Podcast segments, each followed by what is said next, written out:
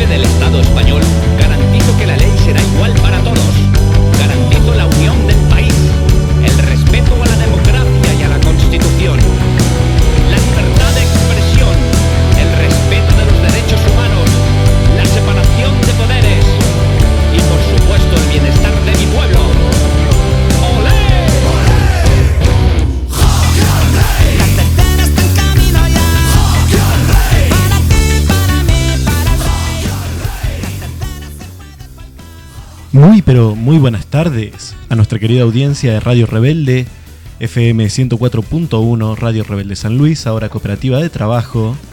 Son las 20 horas 7 minutos y estamos arrancando nuestro programa de Sin Coronas, nuestra querida línea editorial. El día de hoy me encuentro solo en el estudio, normalmente me acompañaría Rodrigo Velázquez, pero está de viaje en este momento, así que le deseamos un abrazo muy grande y esperemos que la próxima semana podamos estar ambos en el estudio. Le enviamos un abrazo muy grande a Claudia San Martín, que es parte de este equipo. Le enviamos un abrazo también a Juan Larrea. Y bueno, jueves 25 de noviembre. 25 de noviembre es un día que tiene mucho significado para nosotros, porque fue un 25 de noviembre hace 5 años que moría nuestro comandante en jefe, Fidel Castro. Así de que una vez de que comience este programa, a pesar de que normalmente solemos poner música del orden del rock, del rock nacional, de lo que es el ska, vamos a tomarnos un momento para poner una música un poco más tranquila de Carlos Puebla, y en eso llegó Fidel, uno de los temas más significativos sobre lo que se ha escrito sobre Fidel Castro. En el programa del día de hoy, además de recordar al comandante en jefe, tenemos varias temáticas que ir abordando, vamos a tener algunas comunicaciones telefónicas. Ha sido una semana particularmente larga, particularmente difícil.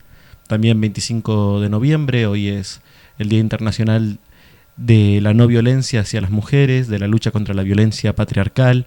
En ese sentido, saludamos a las movilizaciones que se realizaron tanto acá en la ciudad de San Luis como en toda la Argentina, porque también es una problemática que hay que abordar y que los medios de comunicación tienen que tomarse un momento para reflexionar sobre cómo se abordan estas problemáticas y estas temáticas.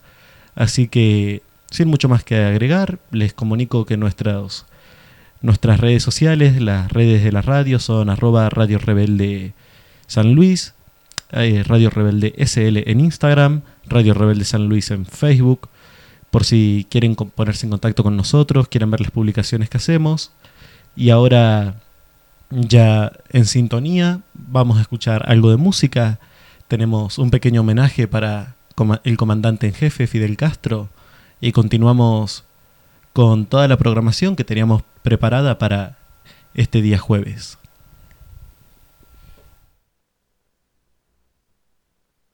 La canción que ahora vamos a cantarles cuenta ¿no? de cómo era Cuba en el pasado, de cómo aquí todo estaba en las manos de cuatro señores y de cómo aquellos señores querían que se mantuviera aquel sistema. Pero dice la canción, y en eso llegó Fidel.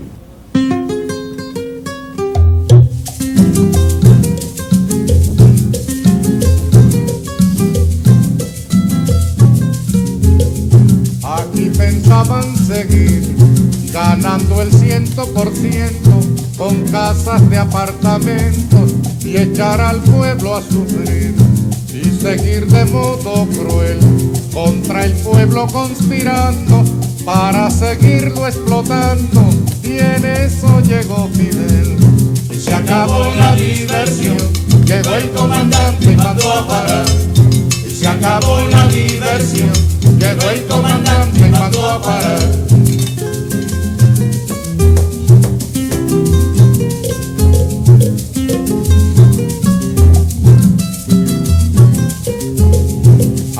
Pensaban seguir tragando y tragando tierra sin sospechar que en la sierra se alumbraba el porvenir.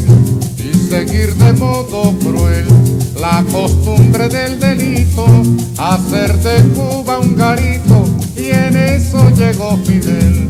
Y se acabó la diversión, llegó el comandante y mandó a parar y se acabó la diversión, llegó el comandante y mandó a parar.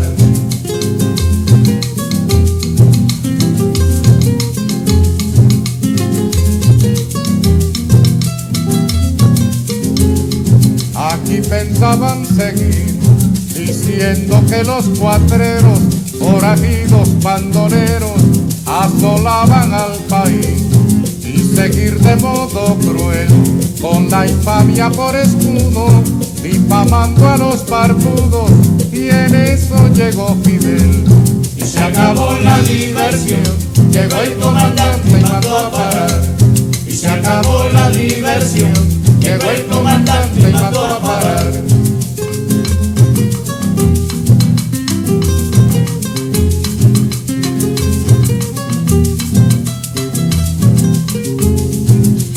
Pensaban seguir jugando a la democracia y el pueblo que en su desgracia se acabara de morir y seguir de modo cruel sin cuidarse ni la forma con el robo como norma y en eso llegó Fidel. Y se acabó la diversión llegó el comandante y mandó a parar. Y se acabó la diversión llegó el comandante y mandó a parar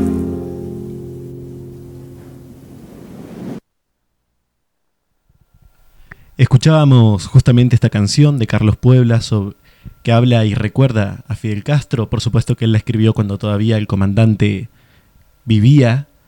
Y a pesar de que han pasado cinco años, cuesta trabajo dimensionar de que vivimos en un mundo en donde ya no está entre nosotros Fidel Castro. Y siempre que pienso en esto recuerdo unas palabras que le escribieron desde la editorial de La Garganta Poderosa y me gustaría poder sacarla al aire este 25 de noviembre, como todos los 25 de noviembre, al menos que yo recuerde que me ha tocado hacer radio, siempre recuerdo las mismas palabras. Aquí no se muere nadie. La otra noche amanecimos dormidos, aislados, aturdidos, bloqueados, confundidos, sin voz, perdón, sin voz.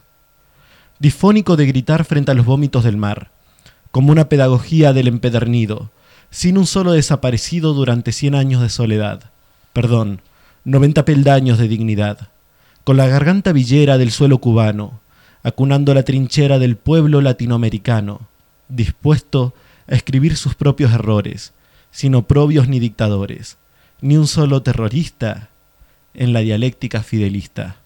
Los ojos lloviendo, y las caderas riendo, los guiños a la rayuela y los niños en la escuela, una puntada en la panza y empachada la esperanza, los ideales arrugados y los hospitales encerados, un show sin sonido y el cerebro encendido, las marquesinas revolucionarias y las campesinas universitarias, los cañonazos de salva y los abrazos a mansalva, la política sin sobres y los médicos para los pobres, los analfabetos a la diplomacia y los retos a la desgracia, la libertad encarnada de un país y la estatua pintada de gris, los huesos molidos y los sueños enrojecidos, los miedos enterrados y el malecón despierto, los puños cerrados y el corazón abierto. Qué lío, qué manera tan espantosa de levantarse, comandante mío.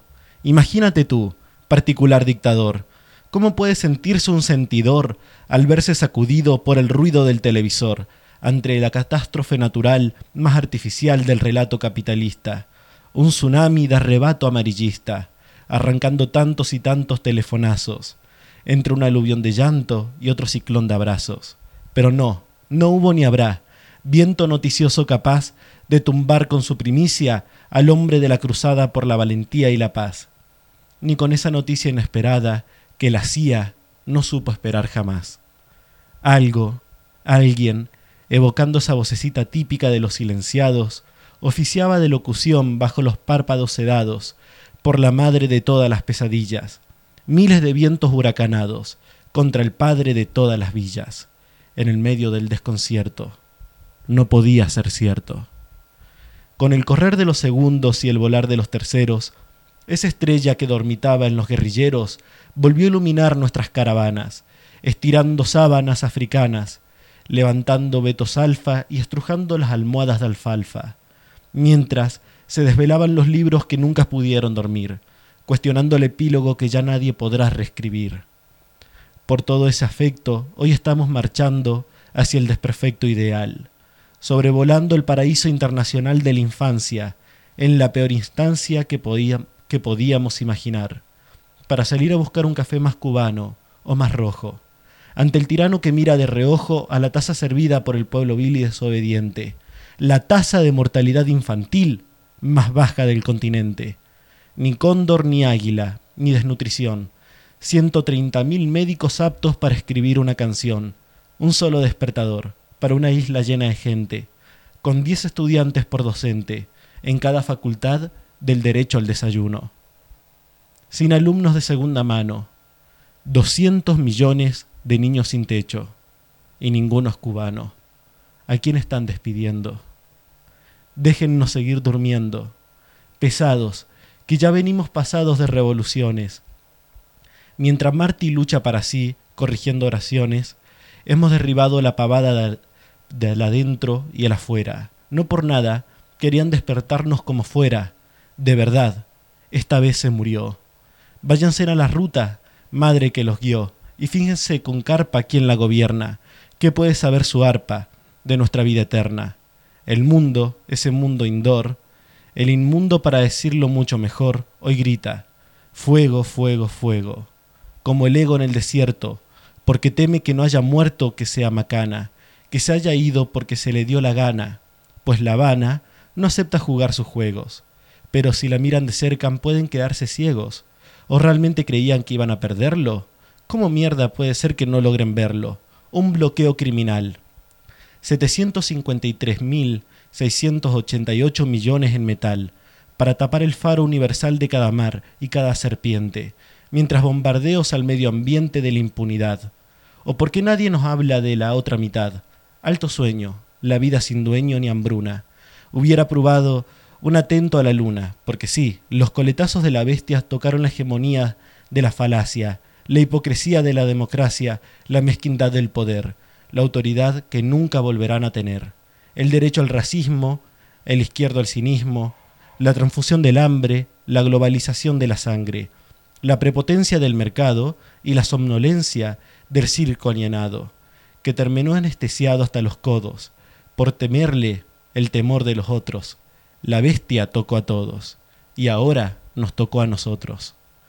En la madrugada del planeta, esa noche oscura, atacó a Zabaleta, a miles de villas y a todas las pesadillas de la política liberal, justo en el sótano de su realidad virtual, donde esperan y seguirán esperando esos gusanos que se viven arrastrando por las zanahorias que los mantienen, qué hambre tienen, medio siglo saboreando un bocado, que todo el imperio creyó en sus redes, aunque nunca se les sirvió, este muerto no era para ustedes, este muerto se los devoró y el sueño se puso bueno, tan bueno que su veneno resulta medicina, como la crotoxina que los laboratorios quisieron hogar.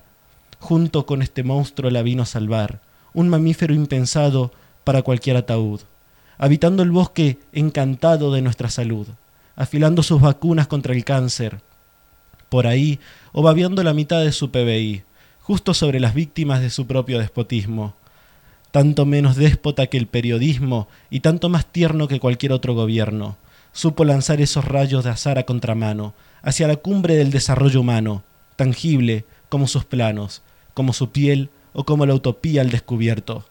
Fue horrible. Soñamos que Fidel había muerto. Recuerdo el nudo en la garganta que sentí cuando leí por primera vez estas palabras y cuando leí la noticia hace cinco años de que el comandante se había ido. Fidel Castro, que logró una hazaña que parece imposible. 200 millones de niños sin techo, ninguno es cubano. Fidel Castro, hoy como siempre, sigue entre nosotros y seguimos combatiendo a su lado. Vamos a una pequeña pausa musical y continuamos con este programa de Sin Coronas.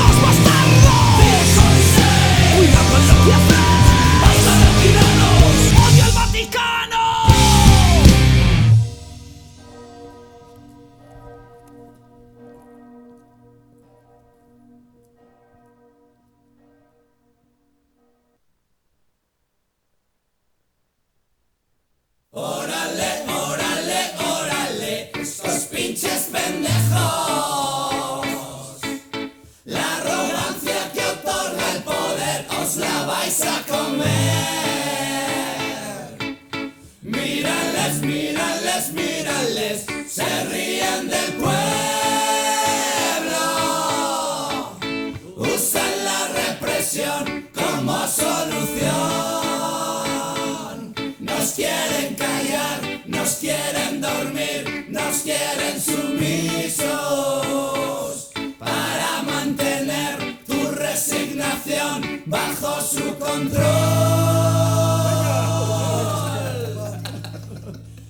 Democracia pestilente, estafa electoral, títeres que vienen y van en un circo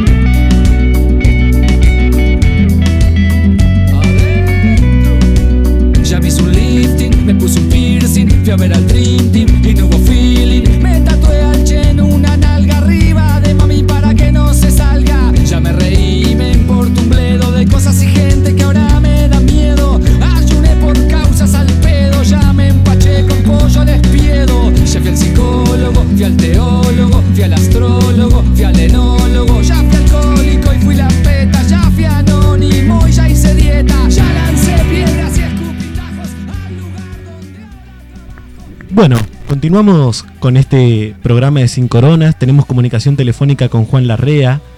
Eh, muy, pero muy buenas noches, Juan. ¿Cómo estás? Sí. Bueno, buenas noches a todos.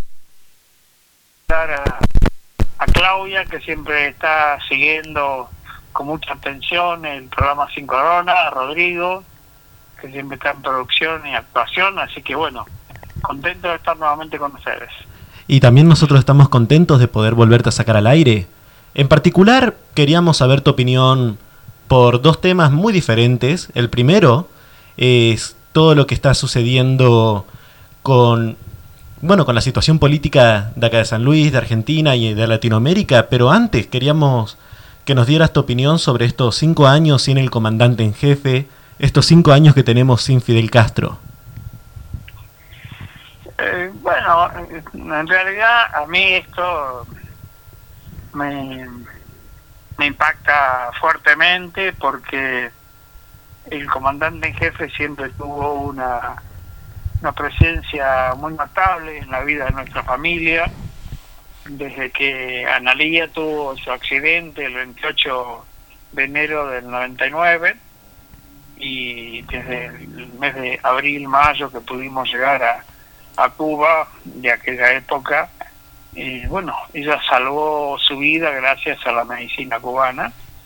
En Argentina la decía iba rumbo a la muerte porque una paciente con las dolencias que ella tiene eh, no solamente es de alto costo, sino que además eh, mm, sacando la medicina pública, la medicina privada mal se ocupa de ellos.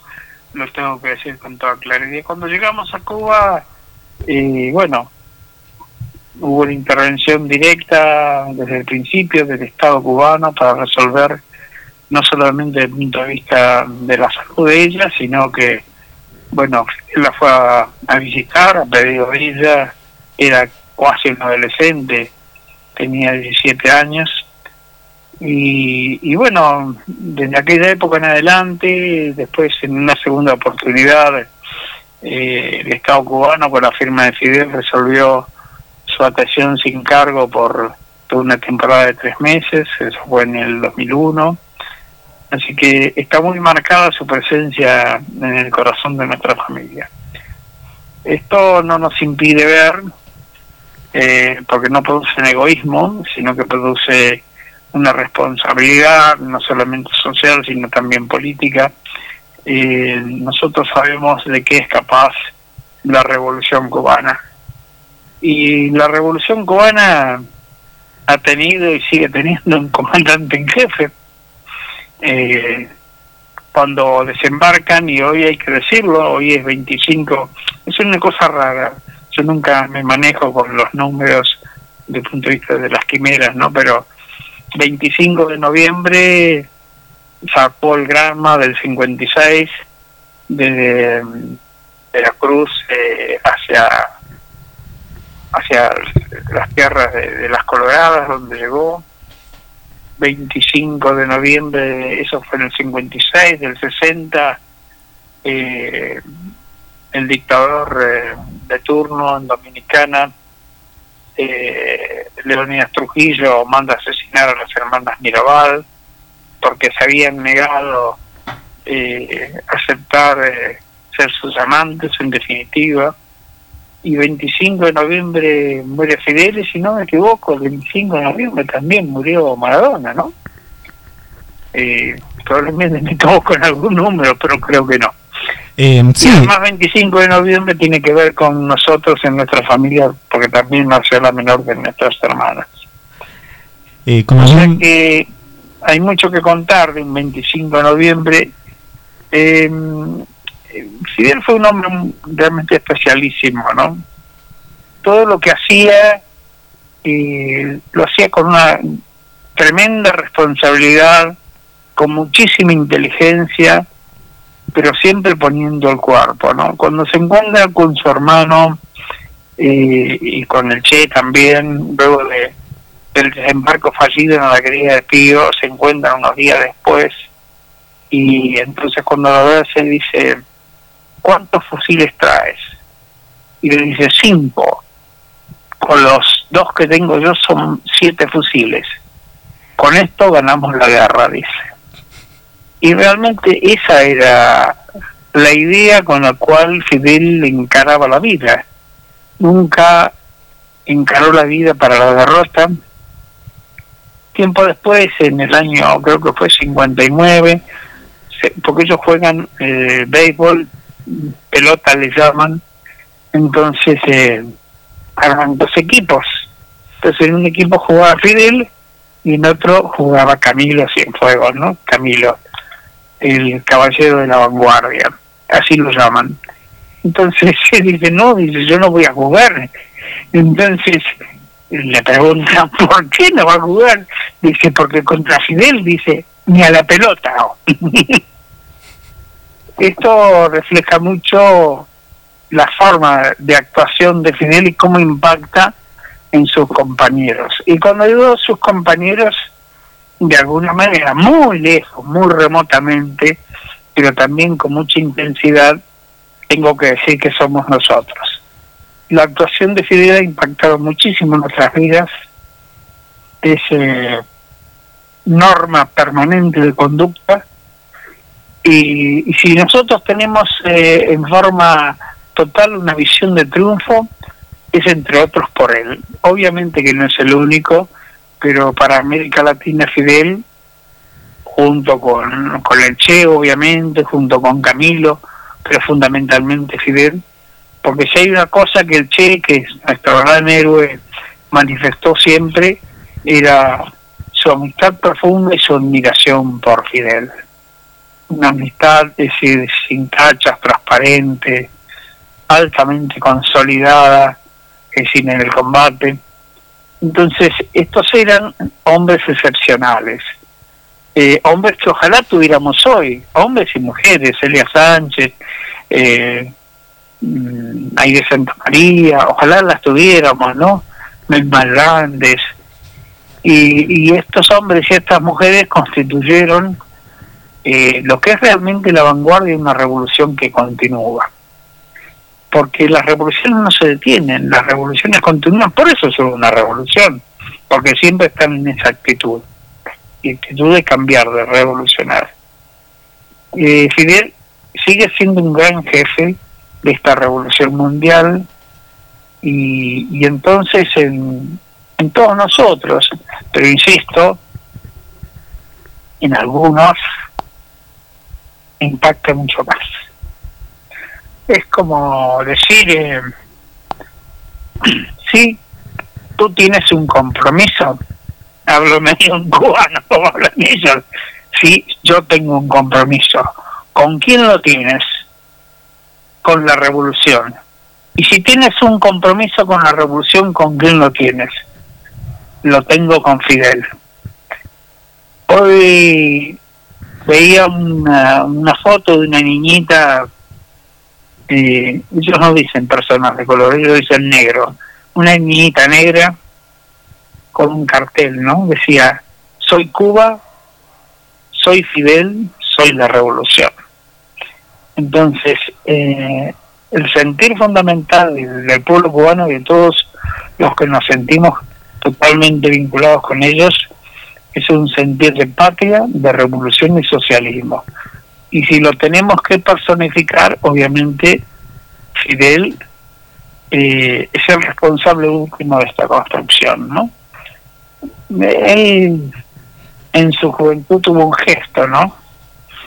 Cuando le preguntaron lo del Moncada, año 53, y le preguntan quién es el responsable de esto, él dijo José Martí, y no se equivocó.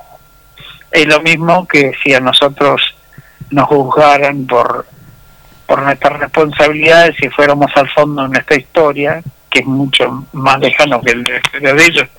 Se imaginan en el 98 del siglo XIX acá en Combate Martí y estamos hablando del año 52 del siglo siguiente, ¿no? Pero si a nosotros nos preguntaran quién es el responsable eh, de la revolución en la Argentina, y bueno, tendríamos que decir Mariano Moreno, Manuel Belgrano, José de San Martín, Artigas, eh, y no equivocarnos, Artigas es miembro integrante fundacional de nuestra revolución, como lo fue Jonás Urduy, Juan Mantina Güemes, en fin. Entonces, eh, tiene ese significado.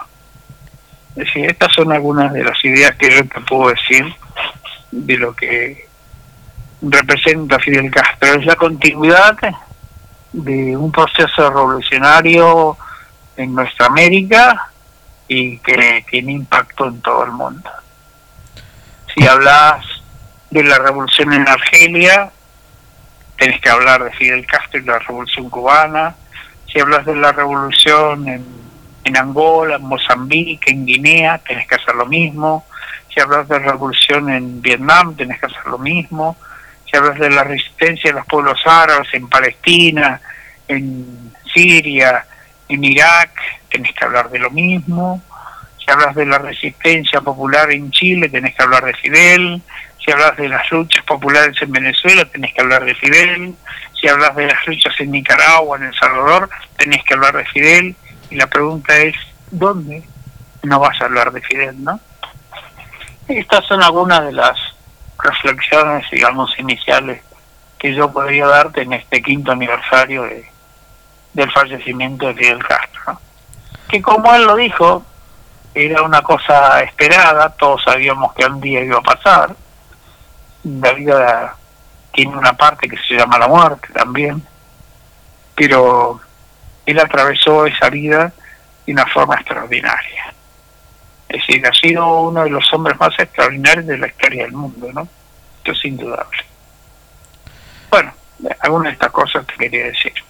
Me parece muy valioso porque, bueno, vos y tu familia también vivieron este proceso de, Cuba de primera mano con, bueno, las experiencias que tuvieron con el tema de la salud. Y es muy lindo poder recordarlo a Fidel y entender de que estamos en, en la necesidad de seguir con lo que él empezó, en particular con nuestros hermanos de Cuba, eh, criminalizar este bloqueo, el bloqueo criminal que está llevando a cabo los Estados Unidos.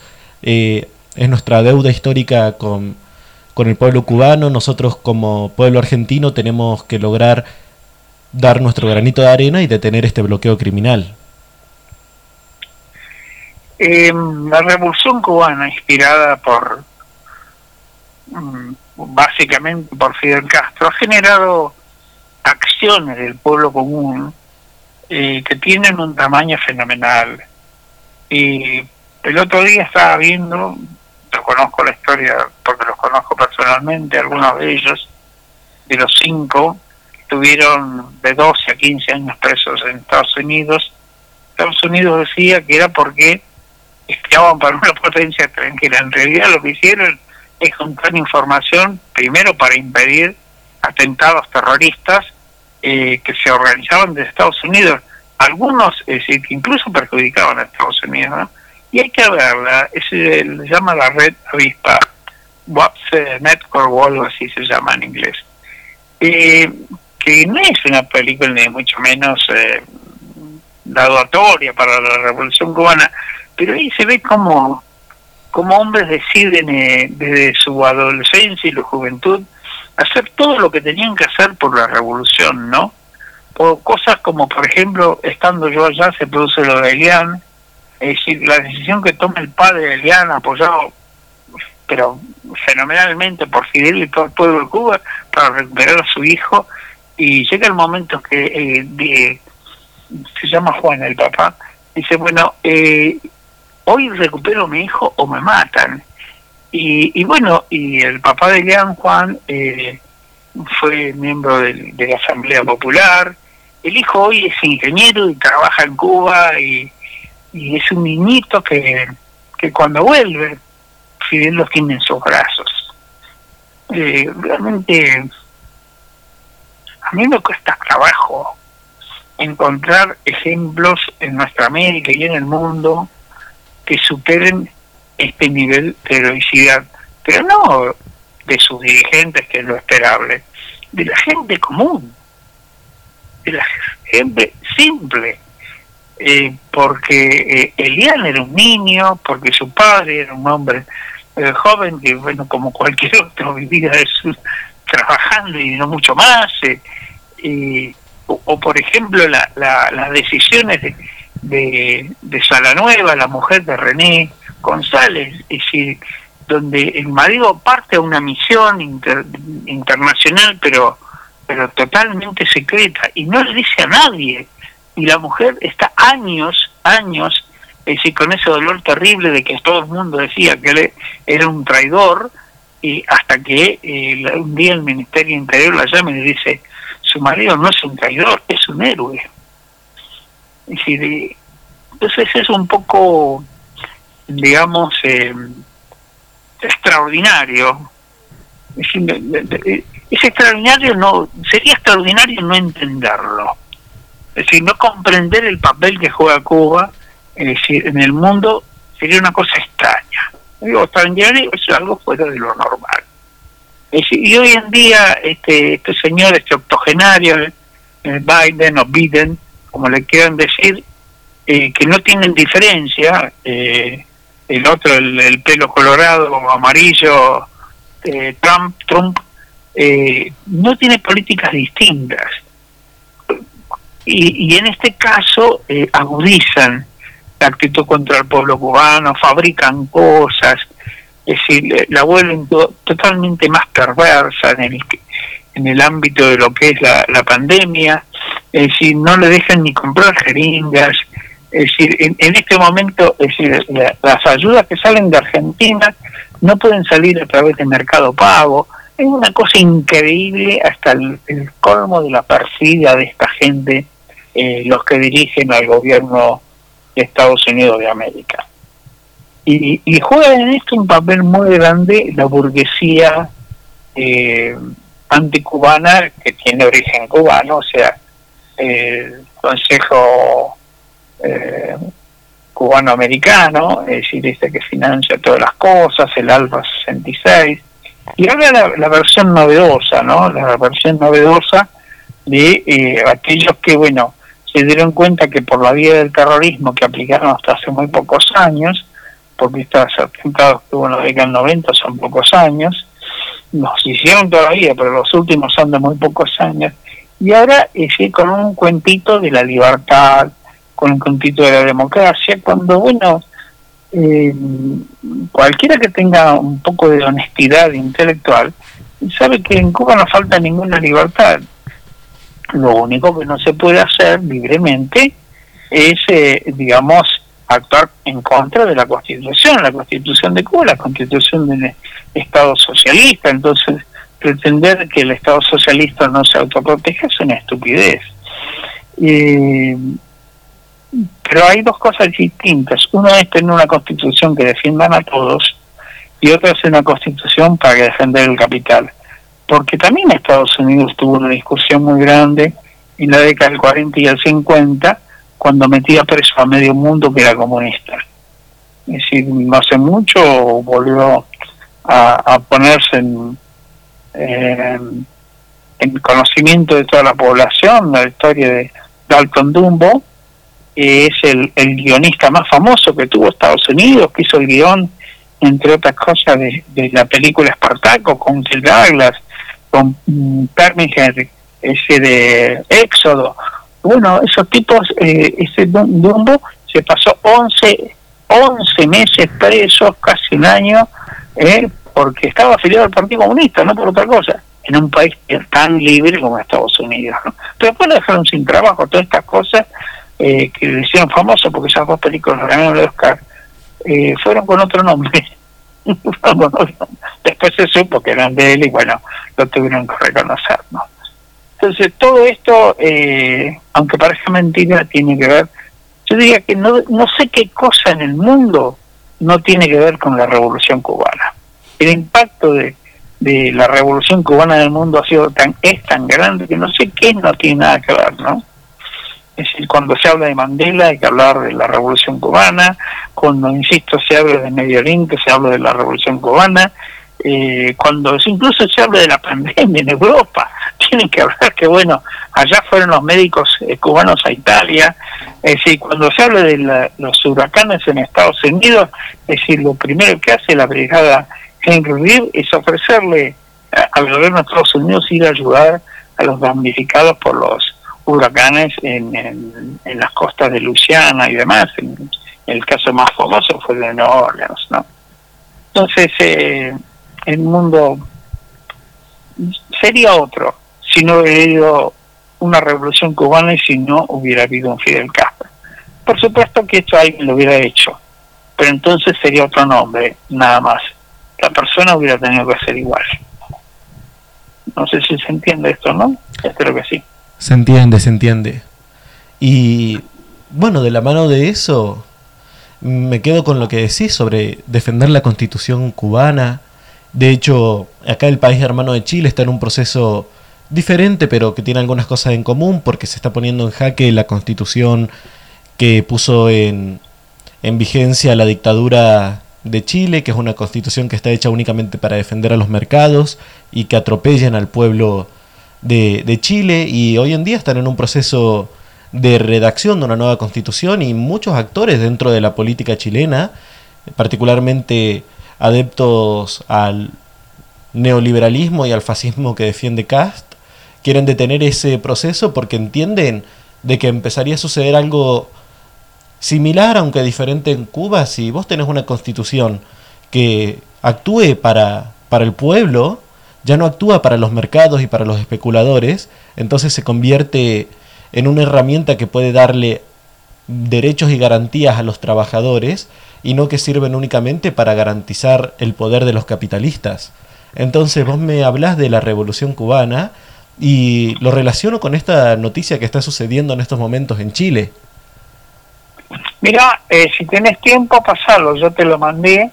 Ahí está una grabación reservada de uno de los diputados electos por el grupo de CAT, eh, creo que se llama Yala o cosa parecida, eh, donde proponen directamente eh, liquidar la constituyente para que ninguna de sus resoluciones pueda eh, ser real, sino que eh, siga existiendo la constitución de Pinochet y lo primero que hablan es de las bondades del sistema de las AFP, se llama, no AFP, AFP.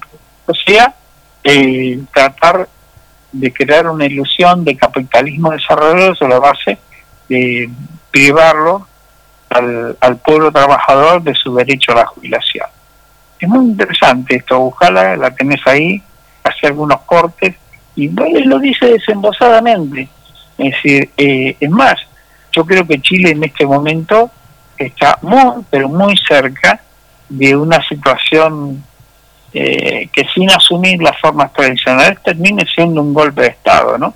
Porque están a través de, entre comillas, eh, normas eh, electorales definidas aparentemente democráticas, constituyendo es decir, un agrupamiento de carácter golpista, ¿no? Lo dice claramente, tenés que hablar con todos, con tu primo, con tu hermano, con el que va a la escuela, con tu nana. En Chile, nana se le llama al personal doméstico. Entonces los señores tienen que contar hasta con el voto de la nana. ¿eh? ¿Para qué? Para impedir que Boric, dicen ese comunista, bueno, todo el mundo sabe que Boric, no sé si por suerte o por desgracia para él no es comunista, ¿no? Eh, digo porque, bueno, sería una suerte para él que lo fuera también. eh, esta es la realidad de Chile. Y, y bueno, a raíz de que de esto de la Constitución. Entonces este señorito, Junior se llama, que no es un nombre que pueda uno decir, bueno, uno elige el nombre que quiere. Junior quiere decir el, el más chiquito, supongo, ¿no? Eh, decía que no lo dejaban, que no podía, que no podía salir, que lo tenían preso en su casa, y de pronto aparece en Barajas, que es el- uno de los aeropuertos de, de Madrid. Genial, ¿no? Primero, no sé, no tuvo ningún problema para que el Estado cubano le diera la visa para salir, la autorización. Segundo, no tuvo ningún problema para que el Reino de España le diera la visa para ingresar. Después no tuvo ningún problema para conseguir los, por lo menos, eh, 2.000 euros que significa poder costear un viaje de esos. Y este es un pobre hombre que sufre en Cuba porque no tiene para comer. ¿Cómo es ese asunto? Entonces todo eh, queda en muy poco tiempo de manifiesto, ¿no? De gran luchador, de pronto aparece con una visa de turismo por tres meses en España. Y bueno, si volverá si quiere y si no. fin, estará fuera. Pero hay algún, eh, de todas maneras hay unas legislaciones cubanas que, que si están mucho tiempo y no, no cumplen con sus obligaciones, después no les resulta muy fácil volver. Ojalá le pase eso. En fin, bueno, estas son algunas de las cosas. Eh, no sé qué tema más te interesa abordar y si no, eh, seguimos escuchando el programa. Y lo cierto es de que, haciendo un repaso justamente de Cuba, como bien vos decías, Cuba está relacionado con todo, tocamos más o menos todos los temas que tenía preparado para preguntarte. Ya lo último que te quería preguntar es en otro, en otro orden de cosas. eh, se está terminando ya este año y nosotros desde, desde Ra- Radio Rebelde, este es el último programa de noviembre, ya los siguientes programas son en diciembre, el final de, de este año. Quería saber tu balance sobre, sobre este año desde el punto de vista de la comunicación. Estamos saliendo de una pandemia que fue una situación difícil. ¿Cómo son tus expectativas con respecto al medio de comunicación de cara a la llegada de este inminente 2022? Bueno, las perspectivas de, Radio Rebelde en particular son... eh, es una perspectiva de combate, es decir, Radio Rebelde es una radio eh, que se inicia como un proyecto eh, del partido y la Junta Comunista, eh, que cuesta mucho trabajo ser sostenido porque eh, tiene costos fijos, eh, hay que pagar desde alquileres, energía, sistemas y demás. Eh, se desarrolla sobre la base de, de la voluntad de los que colaboran, es y, y en realidad la voluntad de los que colaboran es un bien escaso. Es el primero que, asunto que tenemos que definir. Porque nosotros no vivimos ese, ese mundo, digamos, de, las voluntades eh, extraordinarias de la revolución que acabamos de desarrollar hace un instante, personificadas en Fidel Castro. Nosotros vivimos una época donde eh, las generaciones intermedias, eh, pero en particular las nuevas generaciones, por el neoliberalismo, que significa fundamentalmente egoísmo y falta de los seres humanos. Si la generación de Fidel fue una generación que crece sobre la base de sentir eh, y del Che y de Camilo, que lo que le pasa a otro le pasa a uno también. Hay que recordar siempre la carta a sus hijos, dice, la mejor condición, cualidad de, de un revolucionario sentir como propio de cualquier persona en cualquier punto. Entender que eso es una norma hoy en día es realmente eh, equivocarnos, porque eso no es una norma hoy en día. La norma hoy en día, eh, en casi todos los lugares, en el trabajo, en el estudio, es una norma de eh, avanzar en lo individual a costa de lo que fuera. No importa eh, lo que se haga, no importa que se traicione, no importa que se mancille la imagen de cualquier revolucionario o revolucionaria, no importa que se mienta, no importa que no se tenga principios. Es decir, la norma es eh, tener éxito, y el éxito está unido, por supuesto, al dinero y al poder en el caso de que eh, se entienda, porque se entiende muy rápidamente que el éxito económico tiene que ver mucho con el éxito político. Entonces nosotros vemos, es decir, una, una serie eh, de asuntos eh, eh, muy claros en esa dirección y, y todo esto tiene un gran impacto en nuestro medio de comunicación. Nuestro medio de comunicación es un medio de comunicación voluntario, es un medio de comunicación de, de vocación, de solidaridad, de esfuerzo, y, y que actúa sobre y funciona a partir de la base de eso, de la ayuda solidaria de todos. Si el, el medio de comunicación que hoy en día tiene una formación cooperativa de avanzar, si a partir de la voluntad, la inteligencia, el tesón, el esfuerzo de los que hoy la sostienen, bueno, aparecen más personas, más jóvenes, más mujeres, eh, más trabajadores, más trabajadoras que entienden que este medio los representa de alguna manera y pasan a participar.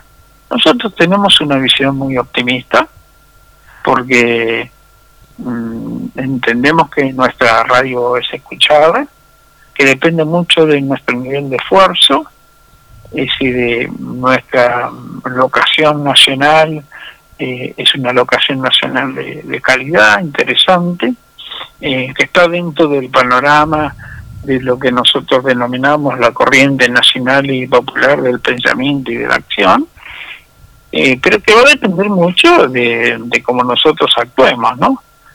Por Somos capaces de eh, cada una de estas eh, cuestiones que imaginamos en forma de programas y de actuaciones, es decir, las podemos eh, materializar. Yo, por ejemplo, creo que este programa, que tiene una acción semanal, es un programa que tiene prontamente que eh, pasar a tener más de una acción semanal. Ustedes fíjense hoy, por ejemplo, estamos discutiendo lo de Fidel Castro eh, y su presencia en el mundo, pero hoy podríamos también discutir lo de las hermanas Mirabal, hoy también podríamos discutir lo de la agresión al pueblo mapuche, hoy también podríamos discutir eh, el asesinato de Lucas, hoy también podríamos discutir del asesinato eh, que comete la policía de la provincia de Buenos Aires en San Clemente del Tuyú, tres o cuatro cosas de resonancia nacional. Eh, pero también podríamos estar discutiendo eh, las cosas que están pasando en nuestra provincia, lo que lo que tenemos que defender, lo que necesitamos. Por ejemplo, si, si hay eh, más o menos anotados unos 45 mil personas, familias para una vivienda, eh, nosotros estamos haciendo mil viviendas por año. En San Luis, ustedes imagínense una relación eh, 30 a 1. Es decir, ¿cuál es la situación del trabajo en San Luis? Eh, eh, ¿Cuánto, qué cantidad de personas en este momento están viviendo de la asistencia social? ¿Cómo se discute la política en San Luis? ¿Qué papel juega el gobierno? ¿Qué papel juega la oposición? Es decir, ¿qué papel juegan los sindicatos? ¿Qué papel juegan los movimientos sociales? En una nuestra y, en un programa como por ejemplo este de denominación actual sin corona son una infinidad. Bueno, eso necesita no solamente de imaginación, de inteligencia, sino también de voluntad. O sea, de personas que quieran hacer ese tipo de programas. Bueno, Totalmente. entonces la perspectiva de, de Radio Rebelde eh, está puesta precisamente en la posibilidad de crecer a partir de que eh, más jóvenes, más mujeres, más trabajadores se acerquen a la radio y, y participen, es decir, no solamente escuchándola, que mucha gente la escucha, sino actuando junto con ella, actuando dentro de ella, es decir, aportando su, su voluntad y su imaginación de combate, ¿no? Entonces, la idea que yo tengo sobre el futuro de este medio de comunicación eh, no solamente es eh, una idea optimista desde el punto de vista de la necesidad que tiene el pueblo de San Luis de ponerle estas características de medio de comunicación, sino también la posibilidad, porque hasta ahora es decir, solamente hemos escuchado eh, a gente que nos llama y nos dice que bien, que interesante. Es decir, no hemos podido escuchar gente que nos diga eh, de lo que nosotros opinamos, no, no, no, ustedes eh, eh, que se comen los chicos crudos, eh, etcétera, hay una, un, un escrito muy interesante sobre los comunistas y los chicos crudos que se los mandé hace poco. habría que leerlo. Habría que leerlo. Entonces, entonces hay gente que dice, no, pero sí está bien esto, entonces discutir más eh, en forma abierta. eh, ¿Cuál es la necesidad que tenemos de vivir en el marco de la sociedad capita- capitalista? ¿Por qué no podemos vivir en otra sociedad? Hoy, por ejemplo, se está discutiendo, es una cosa que nos parecía increíble, pero se te vuelve a discutir, el tema de la ley de alquileres, por ejemplo. Es decir, eh, el- se hizo hace un año y medio una nueva ley de alquileres y todo el mundo se da cuenta que eso no funciona. ¿Pero por qué no funciona la ley de alquileres? No funciona la ley de alquileres porque faltan cuatro millones de viviendas en la Argentina.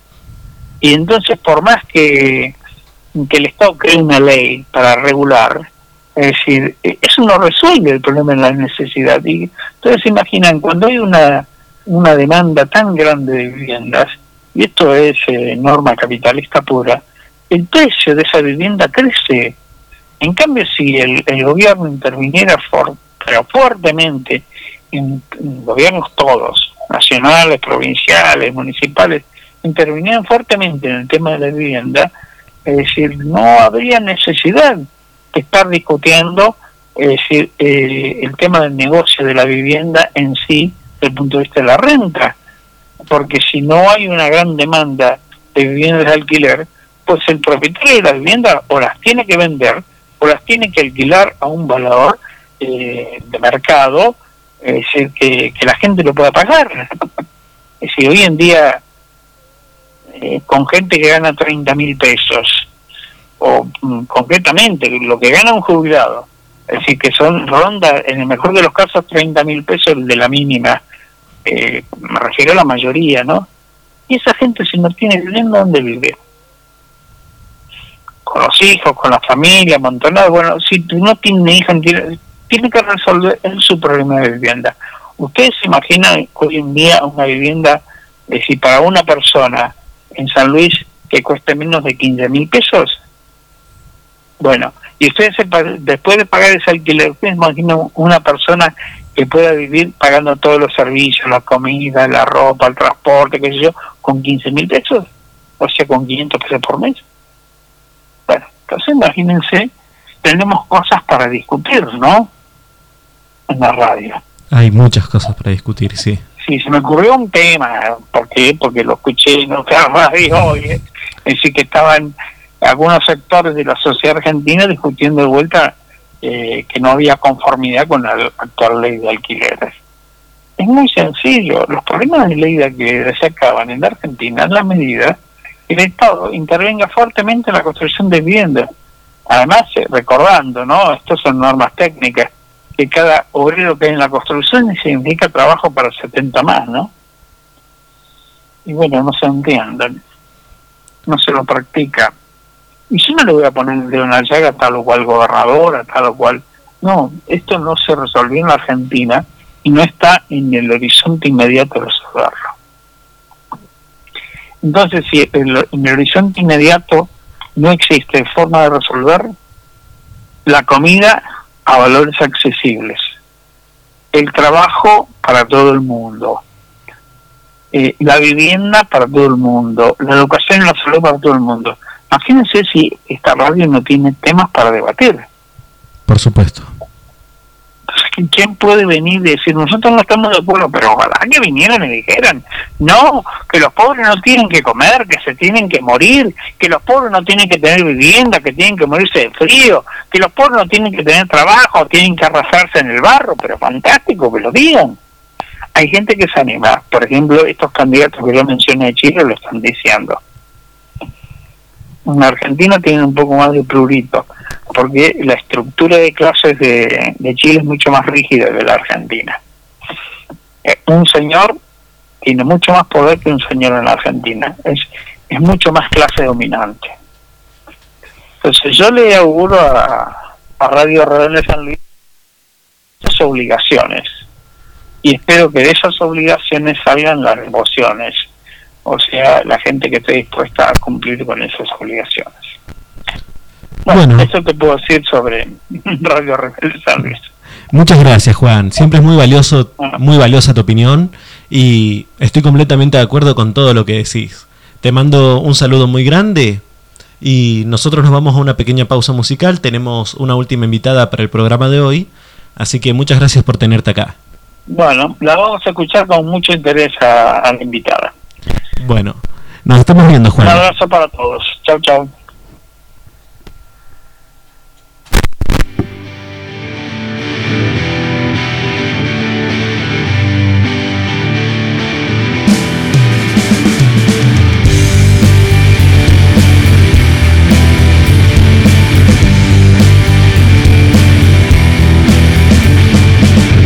Invierno que dolía el frío, mi cuerpo ya no mirando por el vidrio empañado. Era linda aunque como al aliento, pero le cedí la mitad de mi asiento. Lo lamento, me dijo con acento, al lado de un degenerado no me siento.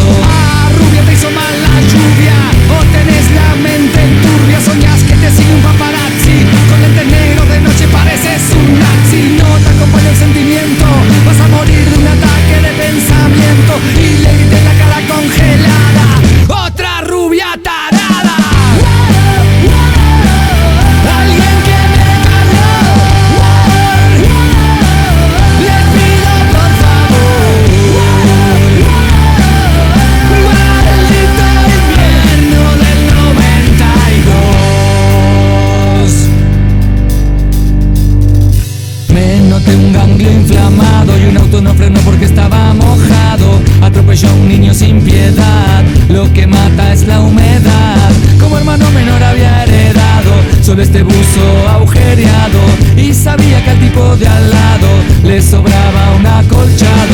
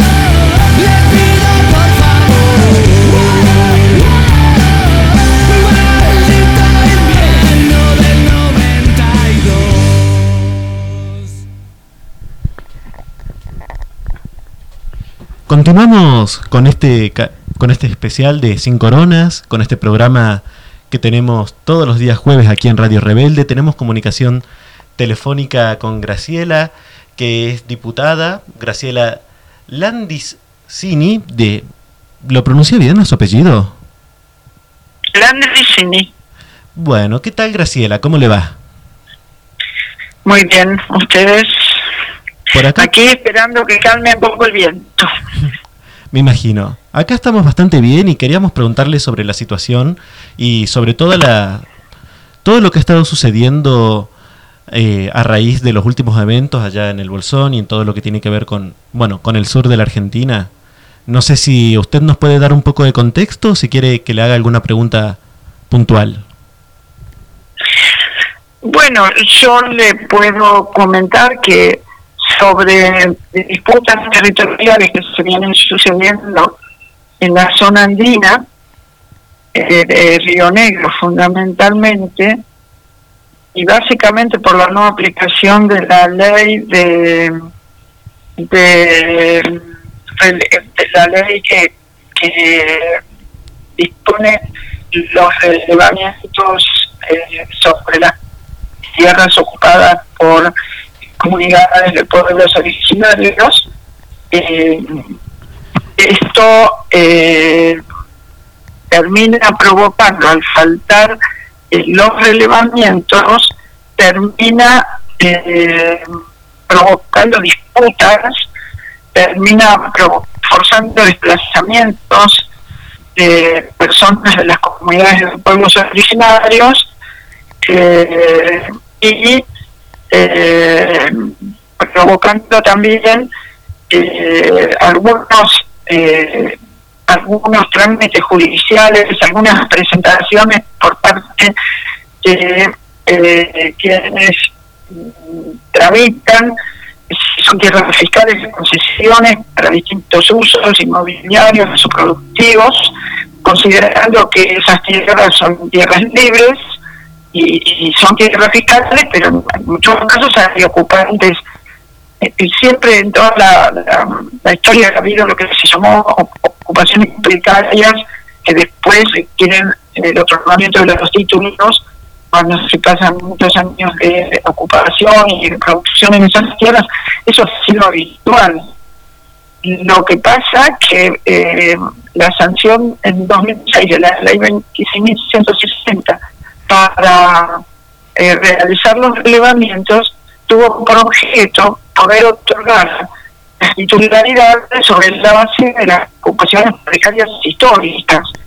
Como muchas provincias no cumplieron las condiciones de esa ley y no hicieron los relevamientos que eh, se dispuso que se hicieran con el Instituto Nacional de Asuntos Indígenas, entonces eh, hay quienes avanzan eh, demandando tierras para, ya digo, para uso inmobiliario, para reserva de agua o tierra para uso forestal o para uso ganadero, y avanzan eh, gestionando el pedido de concesiones eh, ante el Estado, si son tierras fiscales con ocupantes, y después, ¿qué hacen? Y bueno, tratan de forzar que esos ocupantes tengan que salir de esas tierras. Entonces esos conflictos en algunos en algunas situaciones terminan en hechos de violencia, de una parte o de la otra. Y los gobiernos provinciales, como el de Río Negro, no avanzaron en, en la instrumentación de lo que dispuso la ley. El tiempo ha pasado, ha tenido sucesivas eh, prórrogas, la última había sido en 2019, porque durante el gobierno de Cambiemos no se avanzó prácticamente nada, en algunas provincias un poco, en otras nada, en la nuestra nada. Y entonces en 2020 eh, vino la pandemia, todo eso quedó como tantas cosas aletargadas y, y la ley vencía ahora el 23 de noviembre y se tenía que renovar eh, porque si no, al no estar la ley que protege esas ocupaciones, quienes tienen intereses sobre esas tierras pueden desalojar o pedir desalojar a quienes las ocupan con esas ocupaciones precarias de distintos momentos a lo largo del tiempo y, con distintas actividades. El día 21, que eh, fue el domingo, eh, en una ocupación de tierras en Cuesta del Ternero por parte de la Lofkenkentreu, que es una comunidad de pueblo originario, que tenía un asentamiento reciente, hace 52 días, no es un asentamiento histórico en el lugar. Se produjo y que, bueno, dado eso, ese, esa ocupación, había un control policial sobre la zona que impedía que quienes ocupaban la tierra salieran o, o entraran otras personas. Por lo visto, el día domingo eh, penetraron personas a pesar de que no correspondía que penetraran, pero como son territorios muy abiertos, aparentemente penetraron dos personas con un aspecto de cazadores y armas largas calibre 22. Después quedó informado que esas personas se registraron en el retén policial de, de la Fuerza de Río Negro, antidisturbio, y eh, se produjo un hecho de violencia que aparentemente fue una discusión, un- un- una observación de parte de eh, los miembros de algunos miembros de la comunidad que se señalaron que estas personas no tenían que estar ahí ni cazar, porque decían que eran cazadores, no se produjo la discusión, eh, y dispararon contra Elías Garay, una de las personas que estaba allí, un joven, y contra Gonzalo Cabrera, otro de los jóvenes que estaba allí. Elías Garay falleció por esta- estos disparos en el tórax y Gonzalo Cabrera también por los disparos en tórax quedó herido y unas horas después fue trasladado al hospital de Bolsón. Personas cercanas a la comunidad fueron a custodiar el lugar.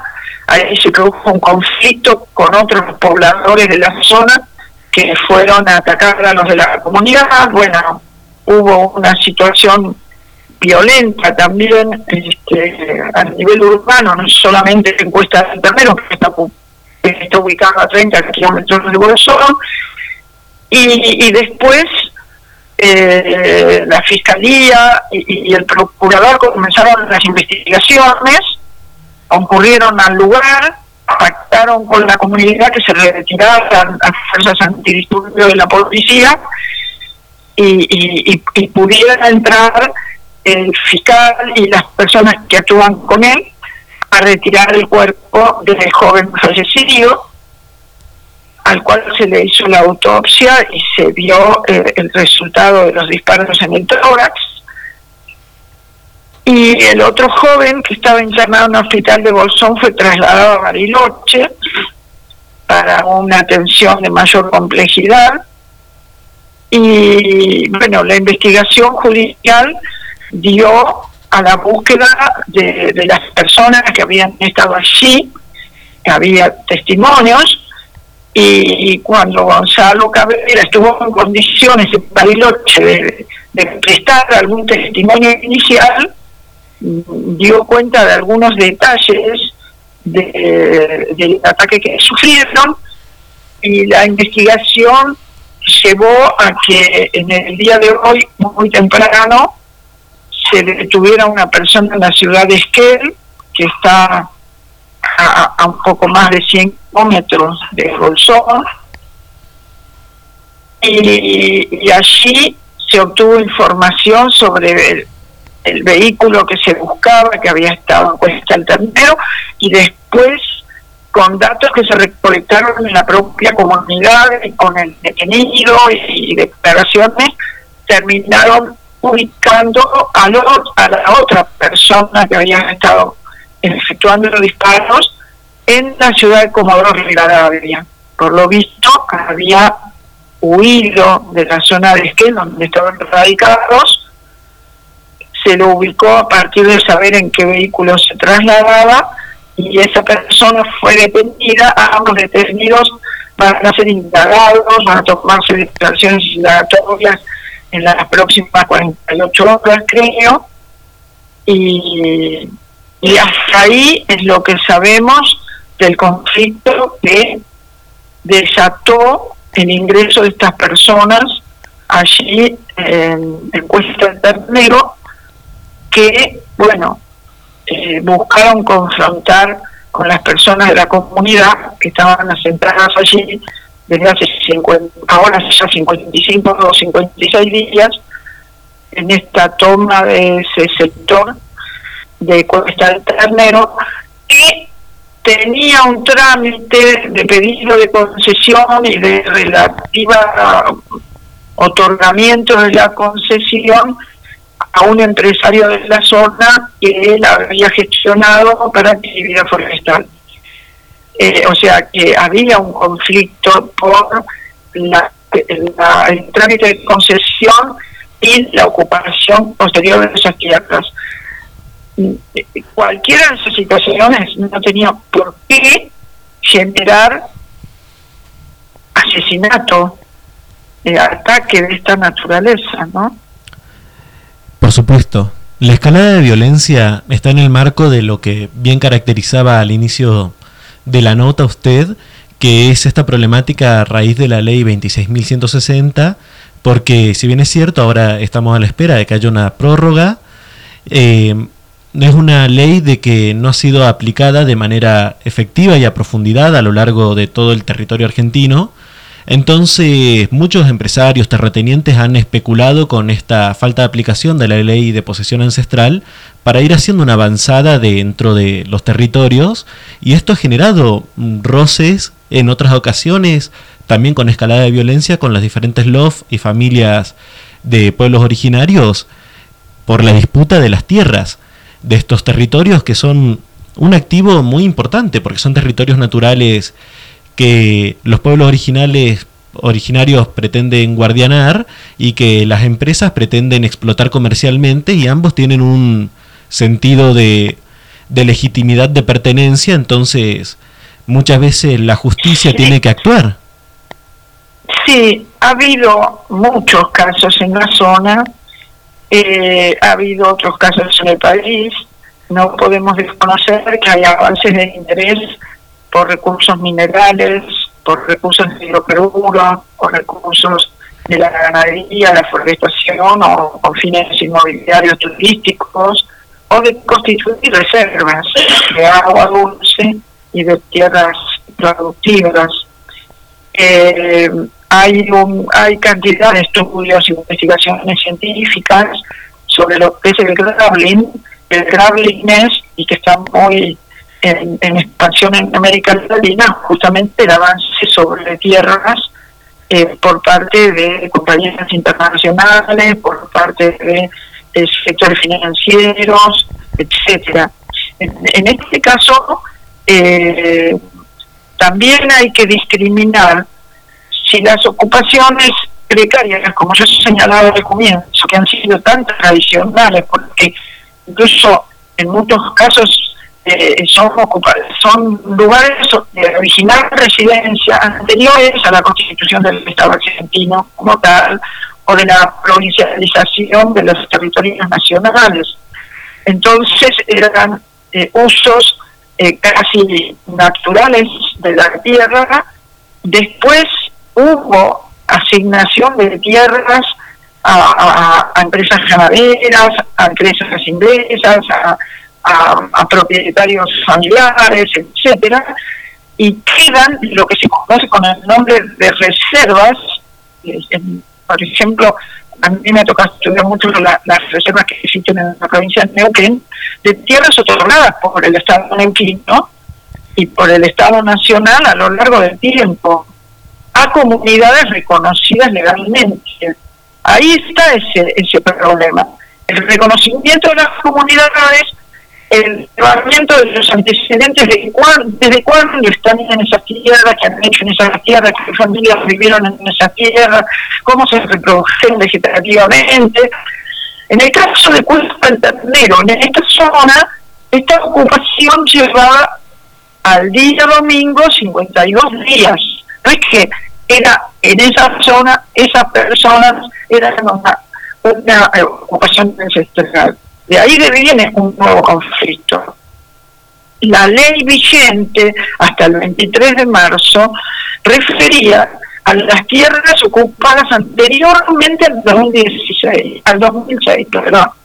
O sea que todo lo que se ocupó del 2006 en adelante estaba como en una zona gris. Las sucesivas prórrogas de la ley, como la del 2019, no preveían ocupaciones posteriores al 2006. Ahí hay un punto de debate y de discusión para echar claridad sobre lo que va a tener que eh, discutirse, porque nosotros hemos obtenido un dictamen de mayoría en la Cámara de Diputados, en la Comisión de Presupuesto, dando un dictamen de prórroga, pero como eso ocurrió el día 18, 10, 18 creo, era día jueves, eh, no se alcanza, o miércoles, de la semana anterior, no se alcanzaba a tener una sesión legislativa anterior al 23, porque además el 22 era feriado y el 21 era domingo, el 20 era sábado, no se lograba hacer una sesión legislativa que pudiera tratar el tema para, eh, tomado ese dictamen de mayoría, hacer el tratamiento en la sesión plenaria. Por esa razón, el Poder Ejecutivo por un decreto de necesidad y urgencia del presidente de la República, postergó automáticamente la ley para evitar los desalojos que se podían producir a partir del día 23 a 24. El suceso de puesta del ternero es el anterior al vencimiento de la ley, es el domingo 21, en el que desataron esta criminalización operada sobre este sector de la comunidad Treu que se asentó en ese sector de Cuesta del Ternero y ocupó esas tierras 52 días antes de este evento. El relevamiento de tierras es fundamental para poder echar, echar claridad sobre las condiciones de ocupación histórica cada momento, por cada grupo de comunidades, que en este caso son de pueblo mapuche, en otros puntos del país pueden ser huichi, pueden ser collas, etcétera. Por tanto, la ley es fundamental para echar claridad, para registrar eh, eh, las comunidades, para registrar la extensión de las tierras asignadas, eh, registrar el uso de esas tierras y evitar la anarquía que significa, digamos, esta lucha permanente entre sectores empresarios, entre sectores estancieros, entre sectores mineros, o entre sectores justamente también de pueblos originarios. Y dar lugar a situaciones de violencia y concentración de intereses. Esto más allá de la objetividad que se pueda pretender existen los intereses contrapuestos de una parte y otra parte, y el Estado tiene una obligación de resolverlos de la mano de la ley, porque el reconocimiento de esas tierras a los pueblos que las ocuparon originariamente están previstos en el artículo 75 de la Constitución. Y también hay convenios internacionales que lo reconocen como el de OIT, el convenio 169 de la OIT, de la Organización Internacional del Trabajo. Le recordamos a Así nuestra que, bueno, y- más información no tengo, Sí. y este tema todavía, eh, bueno, el DNU está, la Cámara de Diputados puede tratar el dictamen que se obtuvo, puede convalidar el DNU en una bicameral, bueno, es necesario trabajar el tema, pero básicamente es necesario echar claridad sobre este hecho ocurrido en Cuesta Ternero, que se cobró la vida de una persona joven y hay otra persona herida, hubo atacantes concretos que debe actuar la justicia, como ya está actuando, de profundizar la investigación, las causas, eh, eh, que uno las puede hipotetizar, pero hay que confirmar eh, la relación de estas personas con estas tierras de la zona y o con interesados en las tierras de esa zona y, y después, por supuesto, eh, realizar los relevamientos que se dispone la ley. Por supuesto. Yo lo que quería era recordarle a nuestra audiencia de que todos aquellas, aquellos tratados internacionales que firma la Argentina tienen carácter constitucional y junto con la Constitución son la madre, por así decirlo, de todas nuestras leyes. Y justamente una vez que existe la ley, tiene que existir justamente la voluntad política para aplicarla, las partidas presupuestarias para llevar a cabo este relevamiento que, como usted dice, es la piedra fundacional para que no vuelvan a suceder eh, eventos como el que desgraciadamente ha sucedido con la muerte de este joven y a este otro joven que está eh, con su salud comprometida, porque una vez de que aparecen estos relevamientos hay un hay una carta de claridad en donde se puede actuar con mayor eficacia y evitar que vuelvan a suceder ataques violentos como este.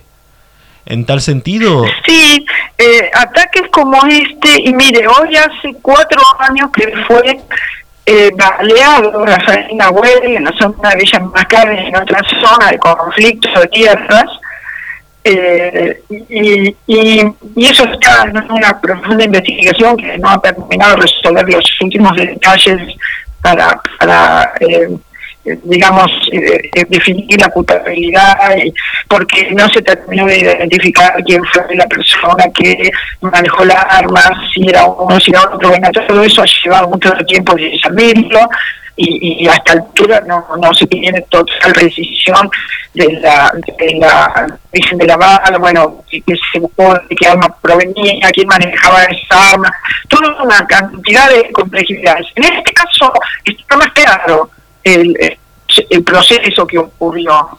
Pero esto hay que evitarlo. También hay que evitar otras situaciones de violencia que tienen que ver con algunos grupos radicalizados que, la base de esta situación de conflicto eh, en, en la ocupación de las tierras ancestrales son más nuevas, se producen. Hay grupos radicalizados que complejizan la situación. No todo el pueblo mapuche puede ser definido como un pueblo agresivo, como un pueblo violento, como se está intentando instalar en los medios de comunicación, porque son sectores que por siglos eh, han estado eh, viviendo, conviviendo con la naturaleza, criando sus animales en las pasturas y, y reproduciéndose vegetativamente y en muchos casos siendo lentamente desplazados por los particulares sobre el estado a tierras de menor fertilidad o de mayor aridez eh, y quedan en algunos casos en lugares marginales con menos capacidad productiva. Entonces, la ley 2660 viene a ser una herramienta fundamental para ordenar esto. Por supuesto. Lo que usted dice también es fundamental porque hay una complicidad eh, de los medios más hegemónicos, más centralizados por estas potencias económicas que levantan justamente un discurso de que primero todos los pueblos originarios son mapuches, segundo todos los mapuches son chilenos y tercero todos los mapuches chilenos son terroristas.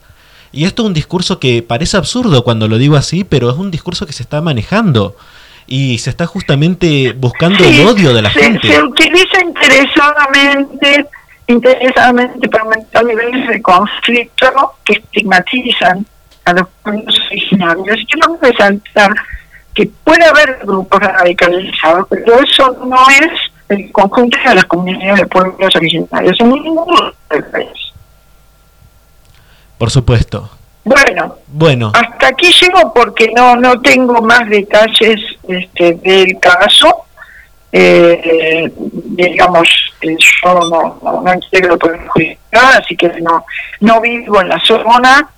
Eh, voy investigando sobre eh, la legislación, sobre las cuestiones históricas, sobre las cuestiones productivas, territoriales, sobre la cantidad de inversiones extranjeras que se van radicando en Patagonia y eso también este, requiere una supervisión del Estado para defender nuestra soberanía nacional, eh, que estas cosas se regulen, eh, que haya eh, una interacción prolija entre la nación y las provincias y los municipios para evitar situaciones grises en el tema de, de concesión este, y, y un control de los usos de estos recursos, eh, porque bueno, porque la naturaleza es única, es un sistema y, y hay que respetar su biodiversidad, hay que respetar el uso sustentable y, y bueno,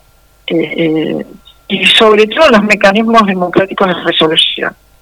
Completamente de acuerdo. Le agradecemos mucho de parte de Radio Rebelde y de nuestra audiencia por haberse tomado esta media hora para hablar con nosotros y ojalá de que haya claridad sobre el caso y que la justicia avance de manera efectiva y estamos en contacto por cualquier novedad. Muchas gracias por haber salido al aire de la 104.1. Bueno, muchas gracias a ustedes por el interés de este caso, muy doloroso en esta fecha.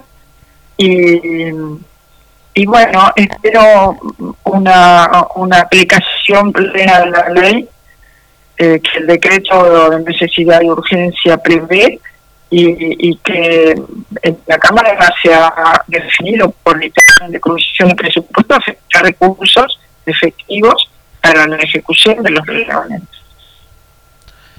Necesitamos paz para que eso exista y, y- y confianza en que se pueda aplicar y que se pueda contar con el asesoramiento de instituciones eh, de, de- ciencia, de tecnología, universitarias. Mire, hay drones, hay mecanismos tecnológicos para relevar, hay información catastral, hay información antropológica, cultural. Bueno, a ver, Argentina merece que esto se ordene de una manera democrática y transparente. Muchísimas gracias. Muchísimas gracias a usted. Hasta la próxima ocasión será. Tenemos comunicación telefónica con Graciela y al igual que ella nos sumamos a este pedido de justicia. Esperemos de que la situación se esclarezca, que la justicia siga avanzando y dictamine quiénes fueron los culpables y que pueda haber un poco de justicia con este caso. Vamos a hacer una ligera pausa musical y ya vamos a ir concluyendo con este programa, así que quédate a la escucha del último bloque de Sin Coronas.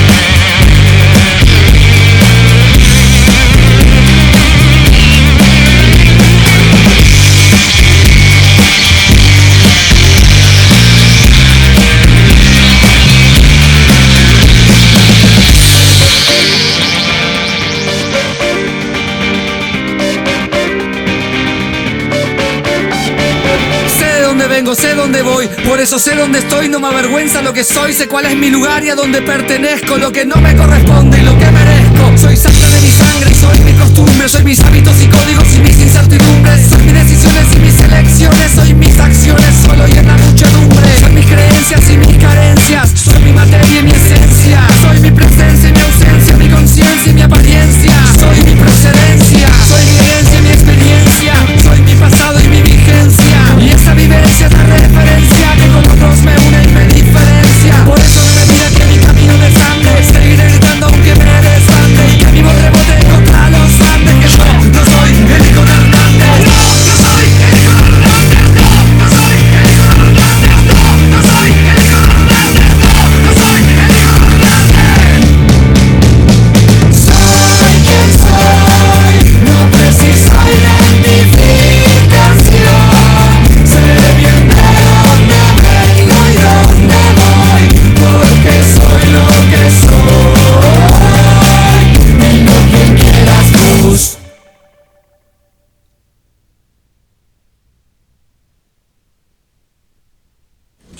Muchas gracias, señor, por presentarse a nuestra solicitud de trabajo. Lo llamaremos en caso de ser aceptado y le pedimos, por favor, que antes de retirarse realice en la parte en blanco del formulario una breve descripción de su persona.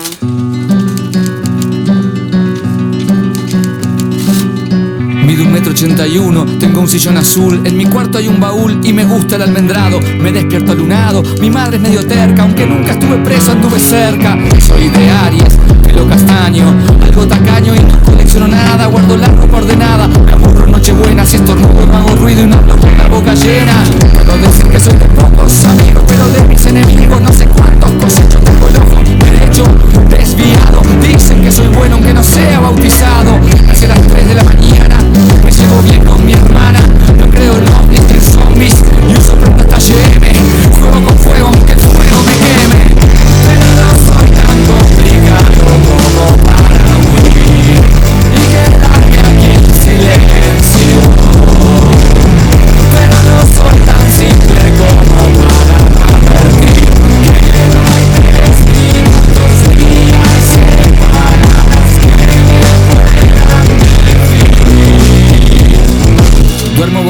Con pijama si hace frío. De la vida yo me río porque es corta y grata. No uso saco ni corbata ni me gusta el protocolo. Estoy en buena compañía, pero sé cuidarme solo. Si tengo vergüenza, me sube el color rojo. Aunque yo ya no me mojo si me ataca algún miedo. No profeso ningún credo ni me creo ningún macho. Alcohólico no soy, pero a veces me emborracho. Tengo un diente postizo, sube planes improviso. Y aunque a veces lucho, ah, no me complico mucho. No me estanco, el que quiera celeste, que mezcla azul y blanco. La filantropía no está entre mis aficiones. Tengo varias adicciones y me hago cargo. No acepto, sin embargo, si intentan adoctrinarme. Yo quiero elegir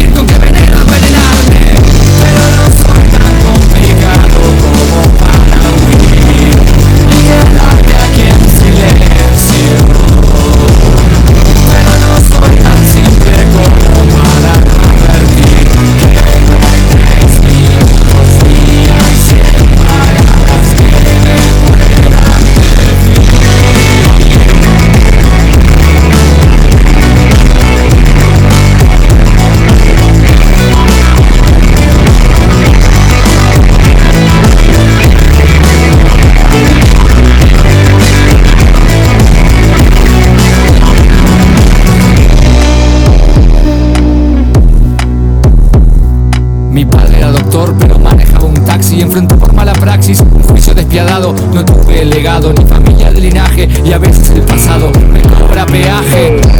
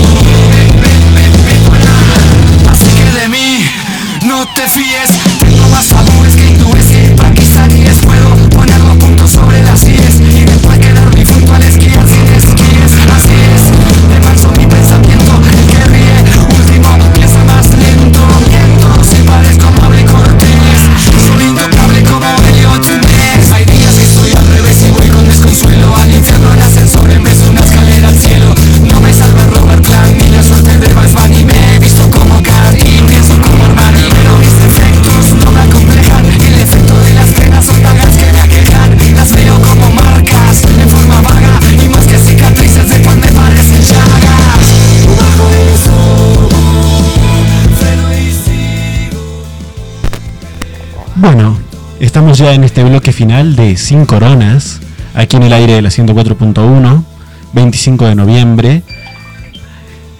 Cinco años de la muerte de Fidel Castro, un año de la muerte de Maradona, un día más de la lucha internacional en contra de la violencia hacia la mujer, abajo la violencia del patriarcado, y en el marco de los graves conflictos que están sucediendo con la comunidad mapuche y con las muchas comunidades que están a la espera justamente de que comience a aplicarse de manera efectiva esta ley 20.160. Así de que este programa fue un programa muy cargado, muchas emociones cruzadas, así de que les agradecemos a nuestra querida audiencia por habernos acompañado como todos los jueves. Vamos a estar subiendo este programa a Spotify. Recuerden, si buscan Radio Rebelde Contenidos, encuentran nuestros programas. Así que les mandamos un abrazo muy grande. Los invitamos a seguirnos en nuestras redes sociales. Arroba Radio Rebelde SL en Instagram. Radio Rebelde San Luis en Facebook. Mi nombre es José Gris, arroba lunático gris. Les mando un abrazo muy grande a todos y hasta la próxima ocasión.